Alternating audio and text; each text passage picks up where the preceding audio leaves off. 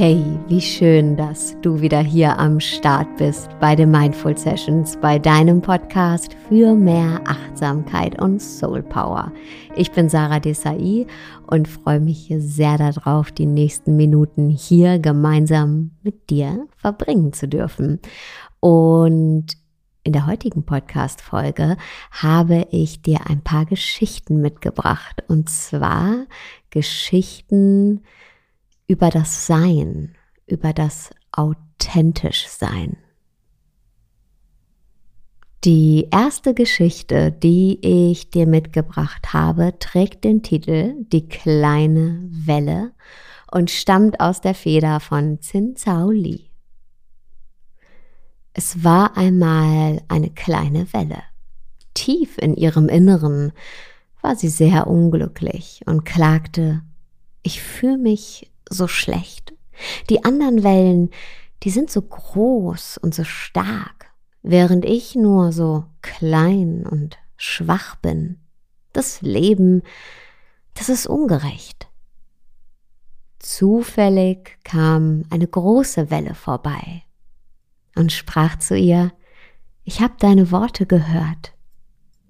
Dir geht es so, weil du noch nicht deine wahre Natur erkennst. Dir geht es schlecht, weil du denkst, dass du nur eine kleine Welle bist, aber das ist nicht wahr. Was sagst du da? fragte die kleine Welle. Natürlich bin ich eine kleine Welle. Schau, hier ist meine Krone und hier ist mein Wellenschlag. Ich bin klein aber ich bin eine Welle. Was du als Welle bezeichnest, antwortete die große Welle, ist nur deine Form. In Wahrheit bist du Wasser. Wenn dir gelingt zu verstehen, dass du nur eine Zeit lang eine Welle bist, aber eben immer Wasser sein wirst, dann wirst du nicht mehr unglücklich sein. Daraufhin fragte die kleine Welle, aber wenn ich Wasser bin, was bist denn dann du? Auch ich bin Wasser, entgegnete die große Welle. Ich habe für eine kurze Zeit die Form einer Welle, die größer ist als du aber meinem Wesen nach, meiner wahren Natur nach bin ich Wasser. Ich bin du und du bist ich. Wir sind beide Teile eines großen Ganzen. Die zweite Geschichte, die ich für dich hier habe, trägt den Titel Die leere Tasse. Der Verfasser ist unbekannt. Eines Tages kam eine Schülerin zum Meister. Sie hatte schon so viel von diesem weisen Mann gehört, dass sie unbedingt bei ihm studieren wollte. Sie hatte alle Angelegenheiten geregelt, ihr Bündel geschnürt und war den Berg hinaufgekommen, was sie zwei Tage Fußmarsch gekostet hatte. Als die junge Frau beim Meister ankam, saß der im Lotussitz auf dem Boden und trank Tee. Sie begrüßte ihn überschwänglich und erzählte ihm, was sie schon alles gelernt hatte. Dann bat sie ihn, bei ihm weiterlernen zu dürfen. Der Meister lächelte freundlich und sagte, Komm in einem Monat wieder. Von dieser Antwort verwirrt ging die junge Frau zurück ins Tal. Sie diskutierte mit Freunden und Bekannten darüber, warum der Meister sie wohl zurückgeschickt hatte. Einen Monat später erklomm sie den Berg erneut und kam zum Meister, der wieder Tee trinkend am Boden saß. Diesmal erzählte die Schülerin von all den Hypothesen und Vermutungen, die sie und ihre Freunde darüber hatten, warum er sie wohl fortgeschickt hatte. und wieder bat sie ihn, bei ihm lernen zu dürfen. Der Meister lächelte sie freundlich an und sagte, Komm in einem Monat wieder. Dieses Spiel wiederholte sich einige Male. Es war also nach vielen vergeblichen Versuchen, dass sich die junge Frau erneut aufmachte, um zu dem Meister zu gehen. Als sie diesmal beim Meister ankam und ihn wieder teetrinkend vorfand, setzte sie sich ihm gegenüber, lächelte und sagte nichts. Nach einer Weile ging der Meister in seine Behausung und kam mit einer Tasse zurück. Er schenkte ihr Tee ein und sagte dabei, Jetzt kannst du hier bleiben, damit ich dich lehren kann. In ein volles Gefäß kann ich nichts füllen. Und wir kommen schon zur nächsten Geschichte mit dem Titel Der Wettstreit zwischen Sonne und Wind. Und sie stammt von Aesop. Der Wind und die Sonne gerieten eines Tages darüber in einen Streit, wer es von den beiden wohl schneller schaffen würde, den Wanderer dazu zu bringen, seine Jacke auszuziehen. Okay, sagte der Wind, lass uns einen Wettkampf dazu machen.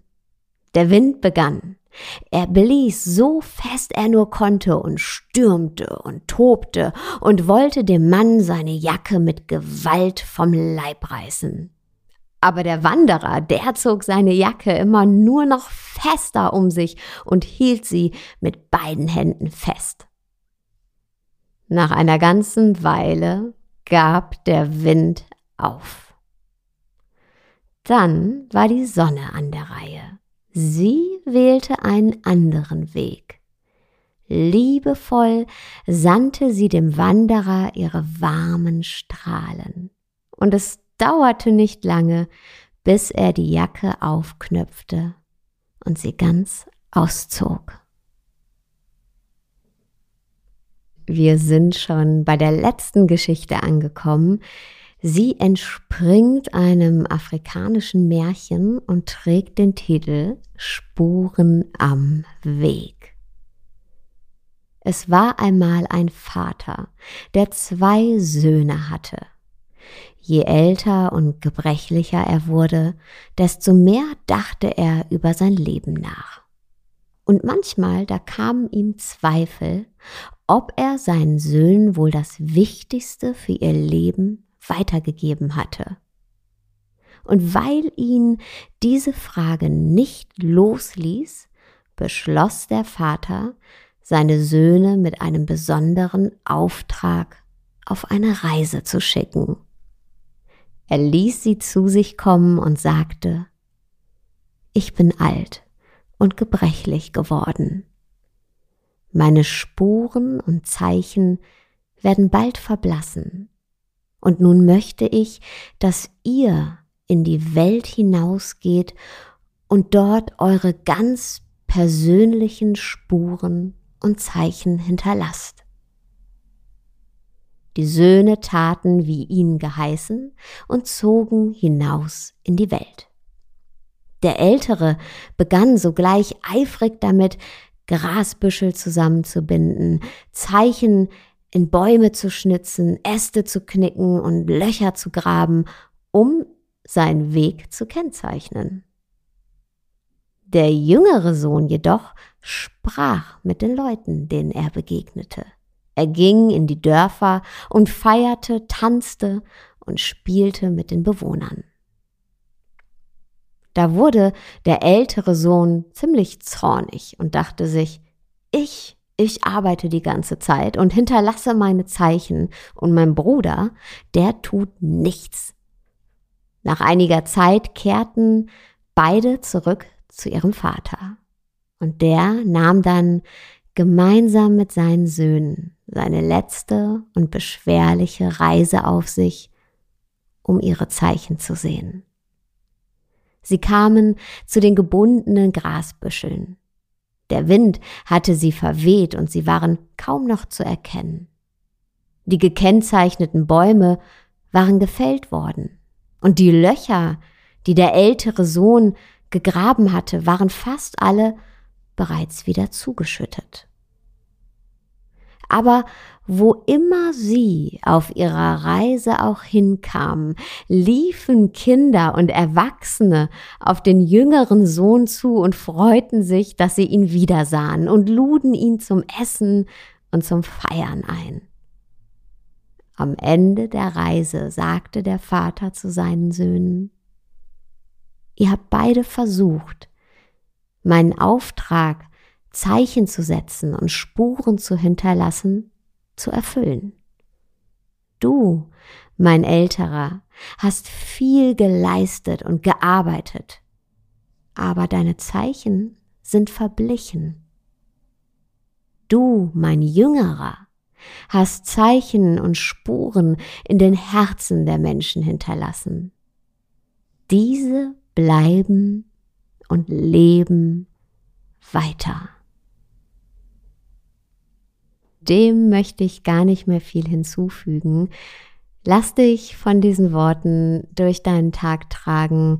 In jedem von uns resonieren diese kleinen Botschaften ganz individuell, auf unsere ganz individuelle Art und Weise. Und das macht es so besonders, dass eben jeder von uns sein Stück Wahrheit in diesen Geschichten finden kann. Und ich danke dir fürs Zuhören und wünsche dir jetzt einen wunderschönen Tag oder Abend, wo auch immer du gerade bist. Und wir hören uns nächste Woche wieder. Ciao.